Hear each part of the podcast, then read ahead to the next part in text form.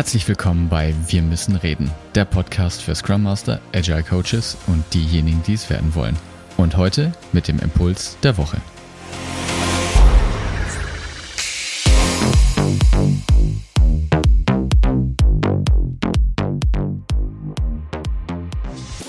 Herzlich willkommen zu dieser neuen Folge. Schön, dass du auch diese Woche wieder eingeschaltet hast. Und vergangene Woche im Podcast haben wir uns ja mit Weiks Theorie beschäftigt. Er hat die Organisation über ein Handlungssystem beschrieben.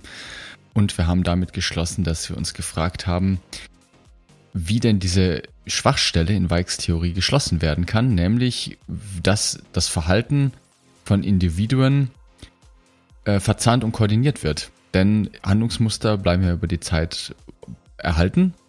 Und auch unter Berücksichtigung, dass sogar Mitglieder die Organisation wechseln können, bleibt ja die Frage, wie das denn klappt nach Weiks Handlungstheorie. Und diese Antwort liefert Niklas Luhmann und die möchte ich jetzt in dieser Woche näher mit dir ausführen.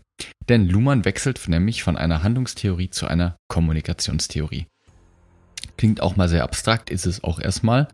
Doch in der Folge möchte ich dir eben den Kommunikationsbegriff näher bringen. Mit der Kommunikationstheorie probiert Luhmann eben genau diese Schwachstelle in Weiks Theorie zu erklären und er möchte erklären, wie eben Handlungen unterschiedlicher Akteure miteinander gekoppelt werden. Jetzt sollte man sich natürlich im ersten Schritt mal fragen, wie denn der Kommunikationsbegriff bei Luhmann überhaupt definiert ist. Kommunikation ist ein Begriff, den wir ja im Umgangssprachlich sehr oft benutzen und wie du dir sicherlich vorstellen kannst, hat Luhmann da eben ein anderes Verständnis. Das im Alltag gängigste Konzept von Kommunikation ist wohl das Sender-Empfänger-Modell. Das hast du sicherlich schon gehört und findet man überall in der Literatur. Dabei liegt der Fokus meistens auf Seiten des Senders, der mit einer Nachricht versucht, Informationen an sein Gegenüber zu übermitteln. Und Luhmann unterscheidet zwar auch zwischen diesen beiden Instanzen und er nennt sich charmant informationsverarbeitende Prozessoren. Er nennt die beiden Alter und Ego und warum er die so nennt, wird am Ende der Folge klar. Also anstatt Sender und Empfänger nutzt er Alter und Ego respektive. Bei Luhmann können beide Prozessoren nicht nur psychische Systeme sein, über die wir schon kurz gesprochen haben, also einzelne Personen, sondern auch ganze soziale Systeme. Das ist schon mal bereits ein Unterschied zu gängigen Kommunikationsverständnis und erstmal natürlich auch sehr abstrakt, wie, denn wie soll denn ein soziales System kommunizieren? Auch die Vorstellung, dass wie es oft in den gängigen Kommunikationstheorien beschrieben wird, dass es sich um irgendeine Art von Signalübertragung handelt, also bei der der Sender irgendeine Form von Zuständen an den Empfänger geradlinig, kausal festlegt. Auch das lehnt Luhmann vehement ab. Denn in diesem Modell sind ja erstmal zwei Annahmen verborgen. Zum einen, dass Information als solches überhaupt in der Welt existiert und zum anderen auch, dass es sich von einem Träger zum anderen übertragen lässt. Da möchte ich jetzt an alte Folgen verweisen, denn der Unterschied zwischen Informationen und Daten habe ich in einer vorangegangenen Folge schon mal näher erklärt.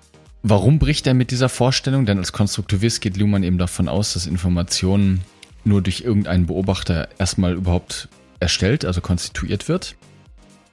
Und er sagt eben, dass Informationen nicht in der Umwelt vorkommen, sondern Informationen konstruiert werden.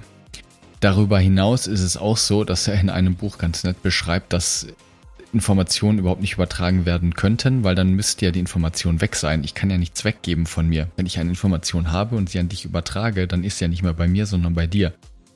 Auch dieses bildliche, diese bildliche Vorstellung widerspricht irgendwie unserem normalen Verständnis, obwohl wir es sprachlich ständig so benutzen. Das heißt, ein weiterer Unterschied ist, dass Luhmann Information zu einem wesentlichen Bestandteil in seinen Kommunikationsbegriff einfließen lässt. Er definiert Kommunikation als eine Synthese aus drei Selektionen. Einmal Information, einmal Mitteilung und einmal Verstehen. Dabei ist die Selektion der Information und der Mitteilung beim Sender zu verorten, also nach Luhmanns Sprache Alter, und die Selektion des Verstehens ist beim Empfänger, also bei Ego. Und anhand dieser drei Selektionen, die ich dir gerade beschrieben habe, also Information, Mitteilung und Verstehen, gehe ich jetzt mal ein Beispiel mit dir durch und gehe nochmal einzeln auf diese Punkte ein. Doch bevor ich darauf eingehe, noch ein paar Anmerkungen, ein paar Zitate von Luhmann, die vorher noch wichtig sind, um den Kommunikationsbegriff besser zu verstehen. Also Zitat. Kommunikation ist Prozessieren von Selektion. Jede Selektionsentscheidung ist kontingent, das bedeutet immer auch anders möglich. Auch hier verweise ich an eine andere Folge von Martin. Auch er hat schon einmal über Kontingenz gesprochen und was das bedeutet. Also, was heißt das? Eine Entscheidung für etwas ist gleichzeitig auch immer eine Entscheidung gegen etwas anderes. Welche Information gewählt wurde, also und damit auch viele andere Informationen eben nicht, welche Mitteilung gewählt wurde und damit eben auch viele andere Mitteilungsmöglichkeiten nicht und auf welche Art und Weise diese Mitteilung verstanden wird oder auch eben nicht, das ist das Ergebnis einer Wahl aus unendlich vielen Möglichkeiten. Es hätte auch immer anders sein können. Und du weißt, ich komme aus der Physik, ne? Wir würden jetzt sagen, also in der mathematischen Sprache, dieser Möglichkeitsraum ist überabzählbar unendlich.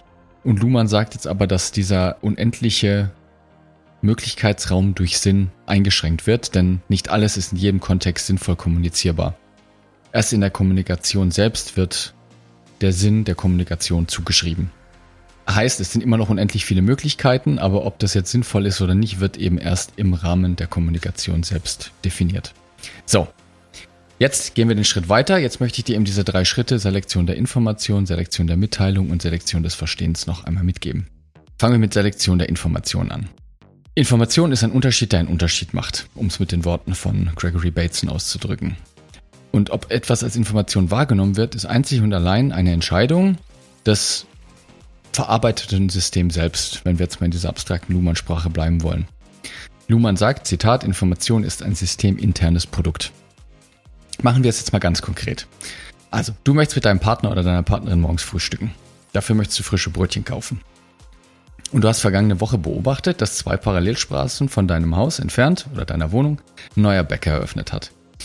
So, durch die Differenz Bäcker vorhanden, nicht vorhanden, hast du die Welt beobachtet und die Erkenntnis konstruiert, dass es an einem Ort X einen neuen Bäcker gibt. Also nur das initiale Erkennen, dass der, des Bäckers war ein Reiz, der systemintern, also in dir, einen neuen Unterschied erzeugt hat. Mit der Unterscheidung Bäcker vorhanden, nicht vorhanden, bist du durch die Welt gelaufen, hast sie beobachtet und daraus einen neuen Unterschied, Bäcker an Ort X, nicht an Ort X, erzeugt. Und dadurch ist diese Information ein einmaliges Ereignis, denn ein erneuter Reiz, dass zum Beispiel dein Nachbar auf dich zukommt oder deine Nachbarin und sagt, hey, weißt du schon, an Ort XY hat neuer Bäcker aufgemacht, das würde erzeugt keine neue Erkenntnis mehr bei dir, weil es ja schon in deinem System einmal verarbeitet worden ist und somit in dir vorhanden ist. Das sind jetzt Daten.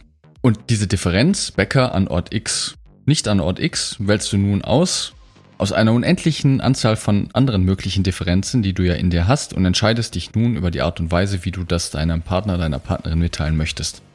Da kommen wir zur Selektion der Mitteilung. Die Mitteilung ist wohl, würde ich jetzt mal behaupten, der unstrittigste Teil der Kommunikation. Und da Information immer nicht trivial ist, wie wir ja gerade beschrieben haben, ist es und sich nicht selbst erklärt, muss zwangsläufig auch die Mitteilung, also die Mitteilungs Selektion nicht trivial sein. Das heißt, du entscheidest nicht nur über die Form der Mitteilung, sondern auch über das Medium. Findet die Mitteilung schriftlich, mündlich, bildlich, textlich, verbal, nonverbal, gedruckt, elektronisch und so weiter statt. Und wir haben jetzt natürlich in der heutigen Zeit ganz viele neue Medien, mit denen wir kommunizieren können. Auch überhaupt nichts mitzuteilen steht übrigens zur Wahl. Ja? Also eine Mitteilung ist immer eine Selektion, eine Entscheidung für eine bestimmte Information gegen andere mögliche, für bestimmte Sinnvorschläge, für formale Darstellungsweisen und gegen andere. Entscheidend ist jetzt im Kommunikationsverständnis von Luhmann, dass bei Alter, also beim Sender, eine Differenz entstanden ist zwischen der ersten Selektion, also zwischen der Information und der zweiten Selektion, nämlich der Mitteilung. Denn er musste hier schon unterscheiden. Er hat unendlich viele Informationen und er hat unendlich viele Möglichkeiten, diese mitzuteilen. Also ist eine Differenz entstanden zwischen der ersten und der zweiten Selektion. Und das ist ganz wichtig für die dritte Selektion, nämlich Selektion des Verstehens. Hier wechseln wir jetzt vom Sender zum Empfänger, also nach Luhmanns Sprache zu Ego. Hier findet die entscheidende Selektion statt, denn erst hier kommt nach Luhmann überhaupt die Kommunikation zustande. Und das ist ganz interessant. Luhmann denkt also die Kommunikation vom Empfänger her und nicht wie üblich vom Sender. Zitat Kommunikation kommt tatsächlich erst mit ihrem Abschluss im Verstehen zustande.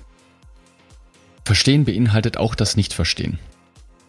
So, also ja, es geht immer um eine Inhalt, also es geht nicht, sorry, es geht nicht um eine inhaltliche Verständigung oder irgendeinen Konsens, sondern die Mitteilung des Senders also die Differenz als solche zu identifizieren und sie zu interpretieren. Und das ist das Geniale an Luhmanns Kommunikationsbegriff. Denn damit führt die reine Auffassung der Mitteilung dazu, dass der Empfänger weiß, dass der Sender über mehr Informationen verfügt, als er mitteilt und dass er sich für eine Mitteilung und gegen andere entschieden hat. Das heißt, das in Anführungsstrichen Verstehen der Mitteilung bedeutet die Unterstellung einer Differenz zwischen Information und Mitteilung beim Sender. Zitat Kommunikation kommt aber nur dadurch zustande, dass zwischen Mitteilung und Information unterschieden und der Unterschied verstanden wird. Warum ist es jetzt genial? Weil genau das jetzt zwangsläufig einen Verdacht beim Empfänger auslöst und Anschlusskommunikation wahrscheinlicher macht. Weil Verstehen ist jetzt überhaupt nicht, steht ja überhaupt nicht zur Debatte. Sondern es geht nur darum, ich weiß, es gibt unendlich viele Möglichkeiten, wie sich mein Gegenüber hätte äußern können. Und warum hat er sich jetzt gerade so geäußert? Ne? Warum hat er sich für diese Mitteilung entschieden? Wie, was hat er mir nicht erzählt? Warum hat er es mir gerade jetzt erzählt? Was hat er mir möglicherweise bewusst verschwiegen? Und so können wir auch verstehen, warum Luhmann die Begriffe Alter und Ego gewählt hat. Weil, Zitat, entscheidend ist, dass die dritte Selektion sich auf eine Unterscheidung stützen kann, nämlich auf die Unterscheidung der Information von ihrer Mitteilung. Da dies entscheidend ist und Kommunikation nur von hier aus verstanden werden kann, nennen wir den Adressaten Ego und den Mitteilenden Alter. So, ich weiß, ich weiß, das klingt alles sehr abstrakt und ich, wir, Martin und ich hatten dich ja vorgewarnt, dass wir jetzt durch ein paar abstraktere Konzepte durch müssen, bis sich dann später das gesamte Puzzlestück zu einem Bild ergibt und sich bahnbrechende neue Erkenntnisse daraus für dich ergeben in deinem Organisationsumfeld. Ich möchte aber noch einmal kurz zusammenfassen. Also Luhmanns Kommunikationsbegriff grenzt sich deutlich von alltagssprachlichen Kommunikationsverständnis ab. Zum einen kommuniziert nur die Kommunikation, also soziale Systeme und keine Menschen. Sie sind eine Einheit aus biologischen und psychischen Systemen und sind somit eine Voraussetzung für die Kommunikation, aber nicht Bestandteil dessen. Das ist ähnlich wie die, die Spielmetaphorik, die wir in einer anderen Folge gebracht haben. Wenn du ein Spiel kaufst, sind die Menschen ja nicht drin. Genauso, wenn du mit jemandem redest, und derjenige schwitzt oder blutet oder sonst irgendwas, ist es ja nicht Teil in der, der Kommunikation. Auch wenn du ein Buch liest, da stehen nur Buchstaben drin. Da ist nichts von den Menschen drin.